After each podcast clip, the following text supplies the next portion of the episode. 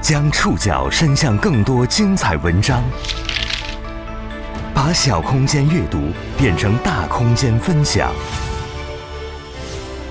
宋宇选读，讲述现实世界里的真实故事，把小空间阅读变成大空间分享。欢迎各位收听今天的宋宇选读。今天为大家选读的文章综合了《财经天下周刊》、上官新闻、央视的内容。将和大家一起了解炒鞋江湖内谁在割国货热的韭菜。二零二一年的这个春天，我们被各种炒包围着，大到炒基金，小到炒盲盒。清明假期前后，炒鞋又火了起来。一款原价一千五百元的国产球鞋，在短短九天内一度被炒到十万块，涨幅高达六十六倍。其实都从根本上是背离了鞋子本身的价值的。在炒鞋者和二手交易平台以及部分商家的共同推动下，收藏球鞋这个原本小众的爱好变得愈发疯狂。球鞋市场是怎么一点点变得越发畸形的？炒鞋有哪些风险？这次又是谁在炒国产鞋，割起了国货韭菜？宋宇选读，今天和您一起了解炒鞋江湖内谁在割国货热的韭菜。清明小长假前后，炒鞋风又在国内刮了起来。不过这次被炒的主角是国产球鞋。昨天一位同事特意跟我分享了清明假期期间逛街的感受。他说呀，陪孩子去逛运动品牌，以往人头攒动的 A 街门店里只有五六个店员孤独伫立聊天儿，而像李宁、安踏等国产运动品牌的线下门店则人潮涌动。他感慨，这景象真是太稀奇了。这样的情况不止发生在我生活的南京，全国各地的不少国货品牌的线下门店都出现了类似的现象，有些门店门口甚至排起了长龙。新疆棉事件之后，不少消费者转而关注国产运动品牌，线下人头攒动，线上涨价缺货的现象更加普遍。但不少想支持国货的爱鞋人士很快无奈地发现，连喜欢的国产鞋都买不起了。市场的逐利性。在部分二手潮鞋交易平台上得到了充分张扬。清明假期头一天，很多人就发现，在潮鞋交易平台得物 App 上，参考售价一千四百九十九块一双的李宁韦德之道四球鞋，在几天之内从一千四百九十九涨到了四万八，暴涨三十一倍。这还不是这款球鞋在这家二手交易平台上的最高价。新闻刷屏后。这款球鞋的价格一度在四月四号窜升到九万九千九百九十九元，直逼十万块大关，涨幅高达六十六倍。而这一整波涨价呢，只用了短短九天的时间，这比坐火箭还快。有人无奈调侃：“以前是没钱的人才买李宁，现在啊，咱们可是真的没钱买李宁。”在上海街头。大多数接受采访的市民都不认可这样畸形的涨价方式，因为它背离了价值，然后买的人其实是利益受到了损害。从我个人来讲，我更加认可鞋是拿来穿的，不是拿来炒的。我觉得四万多的那个鞋肯定是不合理的啊！如果是一千两千的这种，呃，应该是属于市民自己的市场行为，就是说他们有自己的追求，有自己的审美和功能上的需求。不会去买那种。溢价特别高的鞋，就有很多的选择，感觉没有必要花那么多的钱去买一双鞋。然而涨价归涨价，上述那款李宁鞋在我们前面提到的那家潮鞋平台的页面上根本就没有最近购买的记录，也就是说，在这波涨价的过程当中，它纯粹就是个有价无市。除了李宁，同样价格暴涨的还有另外一个国产运动品牌安踏的球鞋。此前，安踏哆啦 A 梦联名款的发售参考价四百九十九块，假期时这款球鞋的最高价涨到了五千块。值得注意的是，这款球鞋最近一条购买记录是二月二十五号，当时的售价是一千五百九十九。四月五号。得物 App 方面回应，针对网上关注的近期个别鞋款价格波动的情况，平台已经第一时间核查，并对网传图中的三款卖家所标注的价格波动过大的球鞋进行了下架处理。他们表示，此类商品在平台所有商品当中的占比极低，而且价格受买卖双方意向影响，平台是不参与定价的。一位资深鞋圈人士在接受《财经天下周刊》采访时，对眼下二手球鞋市场表达了自己的忧虑。他认为啊，以往是真的有市场，现在则是真正买的没几个。有人在炒价格，还有更多人想入场掘金。但这次炒鞋表现得最为恶劣和疯狂。炒鞋风再度刮起的时候，炒鞋暴富神话也又一次在社交网络上广泛流传。比如什么扫货十万，几天就赚回一辆车；还有潮鞋博主表示自己朋友圈当中的部分鞋贩在求货；还有人晒出了成绩单，动辄就是几十万、几十万的成交量。这一系列看似热闹的行为，让部分想搭上财富快车的年轻人开始有些蠢蠢欲动。炒鞋真的很挣钱吗？原本小众的收藏球鞋爱好是怎么一点点变成畸形疯狂的资本市场的？炒鞋市场如此狂热的背后，到底哪些主体该为此负责任？宋宇选读继续播出：炒鞋江湖内谁在割国产热的韭菜？关于炒鞋的故事，早在二零一九年六月份，我们就和大家分享过。在当时那期节目里，我们曾提到，国内炒鞋始于二零一零年，升温于二零一六年。二零一七年前后，随着多款球鞋品牌联名款的兴起，以及娱乐明星带货。国外大牌高价限量版球鞋在年轻群体心中成为了个人身份地位和时尚化的象征，而耐克、阿迪达斯以及匡威等国外品牌采取的限量销售、抽签摇号等营销方式，更助推了这股热潮。品牌方用限量款、联名款的方式打造高价球鞋的概念，带动销量和品牌影响力。比如，二零一九年三月份，耐克旗下 AJ 限量发售了一款樱花粉球鞋。定价是一千三百九十九，需要线上摇号购买，一共有三十万人参与了摇号，中签者鲜有人在。尽管这些联名款比普通款球鞋贵上几倍，但因为数量稀缺，特别能够激发年轻人们的购买欲望。在上海街头，一位接受采访的年轻小伙子并不避讳，他愿意加价购买球鞋。呃，如果喜欢的话，也会去买，就看是不是真的。会真心想要吧？它原来只是什么价就就什么价，但有些鞋因为比较难买到，它价格高一点也也无可厚非吧。就看你是不是喜欢，你喜欢就去买，就这个价格。在这波炒鞋热潮之前，经常逛街的人可能已经对耐克、阿迪等不少国外运动品牌门店前的大长队有些习以为常了。刚开始的时候，有些上了年纪的叔叔阿姨还会好奇询问那些排队购买限量款球鞋的年轻人们：“打几折呀？便宜吗？”多少钱啊？当得知不仅不打折，还要排队抽签摇号才能够买到的时候，叔叔阿姨们还会啧啧称奇。但几年下来，当排队抢鞋变成常态，叔叔阿姨们也就见怪不怪了。甚至有些老道的叔叔阿姨还能一眼看出出口处围着转悠询问买鞋人加价卖不卖的，那是黄牛。当火车站的票贩子、医院的号贩子逐渐成为大家记忆中的名词时，鞋贩子。开始为人熟知，球鞋市场则成为黄牛们的新战场，这让爱鞋的年轻人们有种说不出来的滋味。就在前几天，上海青年吴奇在阿迪的官方网站上为刚买的新球鞋办理了退货。他说：“这个节骨眼上，再喜欢也不买了。那是一款2003年推出的经典篮球鞋，最近重新生产发售，一度引起不少球鞋爱好者的热捧抢购。”二级市场的售价也一度水涨船高，可紧随其后的新疆棉花风波，让该品牌几乎所有的鞋款销量都遭遇断崖式下跌。在一些二级市场销售平台上，这款球鞋的市场价也明显走低，这也是吴奇选择退货的另外一个原因。吴奇喜欢这款鞋很久了，十八年前，为了和自己崇拜的篮球明星穿上同一款球鞋。当时才念小学五年级的他发奋学习，用全班第一的成绩央求妈妈买了同款球鞋。也是从这双球鞋开始，这个男孩子对球鞋产生了兴趣，觉得穿上连走路的感觉都不一样了。在吴奇的印象当中，十多年前的学生时代，即便是最抢手的球鞋，也是可以在商场货架上随便购买的，大多数还可以享受到折扣。不过近些年来，他越来越感觉到和自己有相同爱好的人似乎越来越多，想要延续自己的这项爱好却变得越来越困难。在这个日益庞大的球鞋市场里，有些人的确是出于喜爱，还有人则被营销裹挟，更有人则试图牟利。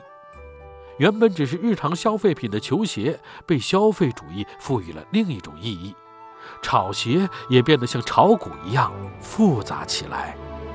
宋宇选读继续播出：炒鞋江湖内，谁在割国货热的韭菜？除了品牌方的刻意营销，某种程度上来说，打破市场本来平静的是一批球鞋二手交易平台。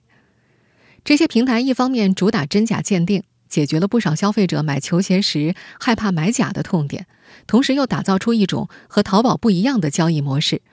平台按照卖家的最低出价显示价格，出价最低者先成交。个人卖家把球鞋寄往平台，鉴定通过之后发往买家。由于每双球鞋的交易记录都实时显示，价格波动和销量一目了然，因此也成了球鞋市场的晴雨表。这一销售模式最早来源于美国的一家网站 Stark X，就像它的名称一样，球鞋交易成为了像炒股一样的行为。在做这门生意已经十二年的扬州专业球鞋卖家陆浩的理解当中，当一双球鞋流入二级市场，其实就完成了从商品向股票的转变。陆浩最初是一位球鞋爱好者，从爱好变成职业之后，他在近两年的收入尤为可观。他说：“一双原价不到八百块的耐克球鞋，转手就能卖到一两千，有些款式甚至可以赚得更多。对于二级市场的卖家来说，一双鞋能不能涨价，能够涨多少，取决于它的稀缺程度，以及它本身所代表的球鞋文化的受认可程度，或者说是大家的需求量。而每一次品牌方的限量发售以及明星带货，都会在二级市场掀起更大的波澜。”过去这些年，鞋圈的很多财富密码都和明星有关，比方说王一博上脚、肖战同款、吴亦凡代言等等。作为业内人士的陆浩透露说，有鞋贩子有时会把平台上挂出的低价鞋全部收购，然后再加价卖出去。其他人看到这双鞋最低价上去了，就会跟风买，有点像买股票、买期货的样子。他甚至还加入了一个微信群，群里每天都有人分享市场动态和心得，讨论该去冲哪双鞋。在二零二一年春天，这波一款国产鞋被热炒六十六倍彻底出圈之前，鞋圈内最著名的哄抬价格案例被叫做“六幺二乱冲日”。那次价格哄抬行为发生在二零一九年，当时呢有八款球鞋在一天之内被鞋贩子们分别哄抬了几百块到上千块不等。所谓的“冲”啊，就是鞋贩的大庄家买下部分限量款球鞋，带动小散户们跟风炒热价格，搅乱球鞋市场的正常交易。这些二手交易平台的出现，真正让每个人都兼具了买家和卖家的双重身份。二十八岁的上海小伙子冰杰在接受上官新闻采访的时候说：“他可能会今天嘴上骂着贩子，明天转头又去抽自己根本就不喜欢的鞋，再然后。”就拿去买钱，在他看来，自己的这种行为和心态代表了不少鞋圈人士，这也是如今二手球鞋市场如此繁荣的原因之一。冰杰是朋友们眼中的鞋王，他经常在微信朋友圈里晒新入手的球鞋。冰杰至今还记得上大学的时候，第一次被室友拉去排队买球鞋时的场景。起初他对球鞋并不感兴趣，只是偶然听室友说起。一双鞋原价一千八，买到了卖出去能卖八千块，这便宜谁不想捡啊？抱着挣点生活费的心态，他就跟着室友入了坑。为了买到那双限量版的球鞋，冰洁和室友提前一天傍晚就来到了南京东路上的耐克专卖店。那会儿排队的就已经有十多个人了。要知道，那双鞋是第二天上午的九点钟才开始抽签发售。现场派发八十个签，而鞋只有十双，所以来得早并不保证就一定能买到。即便如此，还是有不少人通宵蹲守。冰洁清楚地记得，冬夜的南京路，寒风吹彻，五光十色的霓虹灯陆续熄灭，显得特别的冷清。一些有经验的老手们带来了大棉袄和小板凳，初来乍到的冰洁冻得不停地打哆嗦，只能和室友轮番到附近的通宵营业麦当劳休息取暖。可满满的诚心并没有让他们获得幸运女神的眷顾，打了一夜的冷战，两人最终是空手而回。这次挫折没有让这个小伙子知难而退，反倒从此正式加入了倒卖球鞋的大军。只要有机会，他就会去排队购买限量版球鞋，或者是在网上秒杀抢购。还有通过网络论坛和其他的球鞋爱好者们交易，每次呢能赚个几百块、上千块不等。这对于大学生来说，着实是一笔不小的收入。他自己也越来越喜爱，并且用赚来的钱买了不少球鞋。他觉着抢到就是赚到。他还说，他周围的不少同学都开始加入进来。散户们尚且如此，更不必说那些靠着做球鞋生意挣钱吃饭的生意人们了。为了尽可能多拿到抢手的球鞋，他们各有各的办法。有人雇佣闲散的大爷大妈去实体店排队，还有人和专卖店店员勾结，直接走后门拿货，甚至有人运用一些外挂软件参与线上秒杀或者抽签，真的是八仙过海，各显神通啊！这些专业的鞋贩子收走了市场上的大多数货源之后，就掌握了二级市场的定价权。倒卖球鞋牟利的人越来越多，真正喜欢球鞋的人想要买到心仪的鞋款，自然也就得多花钱了。也就是说呀，在那些二手交易平台上，人人都恨鞋贩子，可人人也都是鞋贩子。二手球鞋市场的火爆，甚至也带动了假鞋商的下场。暴力驱动之下，仿制球鞋的假货行业愈发红火。鞋都莆田早就被媒体曝光了很多次。一双在市场上能够炒到六千块的球鞋，在莆田大约一两百块钱就能买到它的仿品。在炒鞋江湖内，有人欢喜有人愁。既然是生意，有赚就会有赔；既然像炒股，有涨就会有跌。炒鞋从来不是散户们暴富的捷径。热爱新鲜事物的年轻人们，越来越容易成为一茬茬待割的韭菜。宋雨选读继续播出：炒鞋江湖内，谁在割国货热的韭菜？在一轮又一轮的炒鞋风潮当中，最不缺的就是致富神话：高行情、低门槛，一天大约赚七万。类似的口号在社交网络上不断流传，动辄日入上万元的致富诱惑，吸引不少逐利玩家下场淘金。但砸重金入场之后，他们才发现市场并不是像他们想象中那般简单，多数人都血本无归。朝鲜市场瞬息万变，风险极高，一旦不慎就有可能被套牢。北京一位朝鲜玩家肖玲在接受《财经天下周刊》采访时说：“以前阿迪耐克被热炒的时候，也进过各个系列的限量款，但真正容易卖的也就那么几款。”二零一九年年底。朝鲜二手市场火爆，他曾经花三百万入手了多款限量款球鞋。这些鞋子，他都是以略贵于官方指导价或者是高于发售价来收购的，想等到价格上涨之后再出售。但他很快发现，潮鞋市场并不像他想象的那样简单。场内的玩家除了需要大量资金之外，还需要对市场潮流动态、用户喜好有深入的了解，否则很容易因为大量囤货亏得血本无归。肖林说：“呀，到目前为止，他手头上还囤着上百双耐克、阿迪的球鞋，因为有贷款要还，只能够低价出售，卖出一双是一双。”在二零一九年的炒鞋风潮中，亏了近十五万的熊博元，在接受《财经天下周刊》采访的时候，也说自己根本就不敢再回顾那一年的炒鞋惨状。当时还是大三学生的他，一度看好球鞋市场，咬牙借款入场。可后面却发现自己高价收购的球鞋都不好卖，逐利心驱使他进入，没弄清市场状况就高价收购，到最后发现被收割的是自己。囤货还是出手，盈亏往往悬于一线之间。原本高价的稀缺球鞋，由于品牌方的突然增量发售，有可能导致价格跳水。作为散户，上海小伙冰杰没少吃过亏。一款被称为“白斑马”的阿迪达斯球鞋，由于限量发售，市场价一度飙升到五千块。冰姐早期是以三千多块的价格买入，他本来计划的好好的，囤着货，等价格继续涨一涨赚一笔。不料却传出了品牌方重新生产发售的消息，这款鞋的市场价很快就跌到了两千块出头，再也没有涨起来过。在鞋圈之内，将一款鞋市场价暴跌称为倒闭。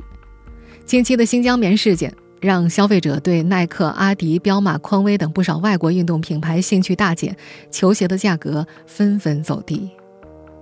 在球迷和球鞋爱好者聚集的体育论坛虎扑上，运动装备板块里最近热议的都围绕着李宁、安踏、匹克、三六一度等国内运动品牌展开。偶尔有些网友发帖咨询耐克球鞋，回帖中满满都是网友们的劝阻和讽刺。从业十二年，以经营耐克和阿迪球鞋为主的扬州球鞋卖家陆浩，自然也受到了波及。他囤了两个仓库的球鞋，全部都砸在了手里。不卖吧，收不回成本；卖了吧，卖一双亏一双。他说呀，自己只能静待事态发展。在消费者们用脚投票下单国产品牌的同时，一些二手市场上的鞋贩子也嗅到了商机，趁机转战。国产球鞋市场部分鞋款的价格因此突然暴涨。这次国产鞋价格暴涨和之前的炒潮鞋现象有一定的区别，不是新鞋发售，也没有线下球迷粉丝的热情参与，在这背后，鞋贩们做了主要推手。一位鞋圈人士在接受《财经天下周刊》采访时说：“这次主要就是部分鞋贩利用消费者的爱国心理，联合囤货并哄抬价格。”同时，在朋友圈等社交渠道广泛散播炒鞋致富的消息，其目的就是吸引散户来参与，让其高价切盘。但实际上，这些球鞋大多数是处于有价无市的状态。在这位业内人士眼中，以往被炒的国际大牌球鞋，由于品牌积淀以及长期以来的用户积累，市场需求大；而这一次，鞋贩们单纯利用国潮概念炒作。将部分散户和力挺国货的消费者裹挟其中，一旦热潮过去，接盘的参与者可能面临巨大的风险。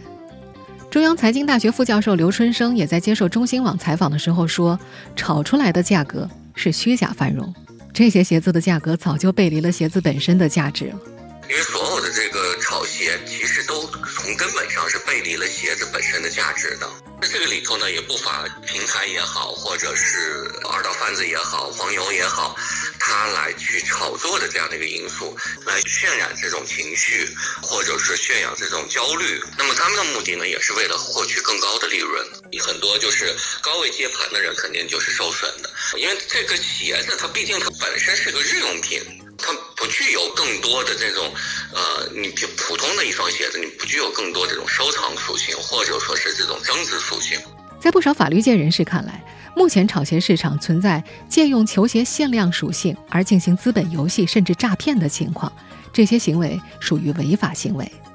北京康达律师事务所律师韩潇。因为我国这个价格法第十四条也规定了，不得有如下的不正当的这个呃价格行为，比如相互串通、操纵市场啊，呃损害其他经营者或消费者的合法权益，或者利用虚假的或者使人误解的这个价格手段，呃诱骗消费者进行交易的，这个鞋贩子和庄家呢以及大型这个交易平台呢相互勾结，哄抬物价，可能违反这个价格法的相关规定。在韩江律师看来，在一轮又一轮鞋圈涨价潮当中。平台方也难辞其咎。呃，同时呢，电子商务平台也可能违反这个电子商务法相关规定，不得采取集中竞价或者做市等这种相应的交易行为进行交易。韩潇还认为，在这些平台上，消费者其实面临很多风险。因为部分的这个炒鞋平台呢，在提供这个鉴定服务的同时呢，也进行销售行为，既做这个裁判，又做这个运动员，把非限量款呢说成是限量款，这是一个风风险。第二个风险呢，有可能这个市场泡沫所带来的一个风险。第三个呢是这个无法提现或者退出的一个风险。本身这个鞋子呢是用来穿的，而不是用来炒的。其实我们觉得风险很大，应该是理性理性进行一个消费。在此，我们也建议这个相关的主管部门对这种类似于炒鞋的行为进行相应的监管，并出台相应的一个法律法规，避免此类事件的发生。炒起来的终究是泡沫。价格暴涨的球鞋只不过是一场众人共同缔造的投机游戏。无论是炒盲盒、炒币，还是这些天又回炉升温的炒鞋，一夜致富的神话带动的热度过后，留下的只有一地韭菜。宋宇选择继续播出：炒鞋江湖内谁在割国货热的韭菜？这个四月的这轮国货炒鞋热。有些年轻人蜂拥而入，的确有情怀所致，但过度渲染某些情绪，显然会招致反噬。中央财经大学副教授刘春生，有些时候呢，可能会反噬你这个什么呀？不要过度的煽动情绪啊，这个实际上是每一家企业都应该做的。你还是应该去利用你的这个产品本身和服务本身来去吸引消费者，这才能够走得长远，走得平稳。一位鞋圈从业者也觉得，炒鞋实际上对于行业的伤害是很大的，尤其是正在兴起的国产品牌。新华社也发表文章指出，在国产品牌正在崛起的大好时机之下，炒鞋文化会阻碍国产品牌的崛起，属于哄抬物价、自断门路。除了情怀之外，这波国货炒鞋热的背后，更多的因素还在于利益驱使。鞋圈之内的确有人一夜赚几倍，也有人一年财务自由，但人们只看到吃肉的，没看到挨揍的。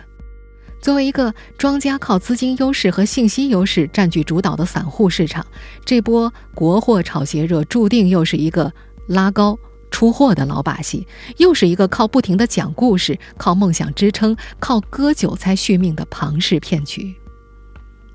纵观这些年的各种炒作，炒鞋者操纵限量版，炒盲盒者设置隐藏款，炒基金者讲拥抱核心资产。其实都是在给供给端制造所谓的稀缺性和增值空间，利用人性当中不变的贪婪、从众、焦虑等心理，然后在需求端吹大这种需求，制造供需失衡。现代网贷的便利性和网络营销的扩散性也起到了推波助澜的作用，好像变得万物皆可炒了。实际上，身处信息时代的年轻人们也并不是看不出来，这一波又一波的炒作内核是一场场击鼓传花的游戏。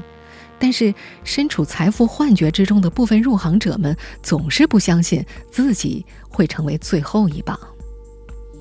我们客观来说，囤积居奇、投机倒把自古就有，中外也都有。但是近年来，流水线式生产的炒作现象，导致黑箱操作、非法集资、金融诈骗等。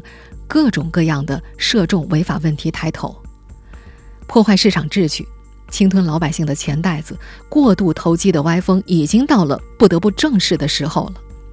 任何一款商品总有价格向真实价值回归的内在趋势和纠偏机制，在这波的国货炒鞋热当中，多方都呼吁监管出手，但监管它也不是万能的。每一个领域的爱好者们都需要在财富幻觉面前学会理性投资。投资界有一句名言：“没经历过熊市，没割过几次肉，不足以谈投资。”我们都需要提升自己的财商，积累经验。我们更加需要知道，能够承受多大的风险，就干多大的事。一味迷恋超越认知的财富，总会有无数把的镰刀等待着收割韭菜们。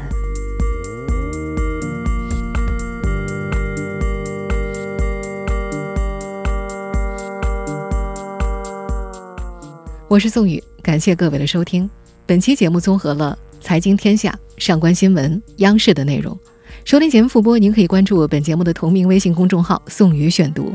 我们下期节目时间再见。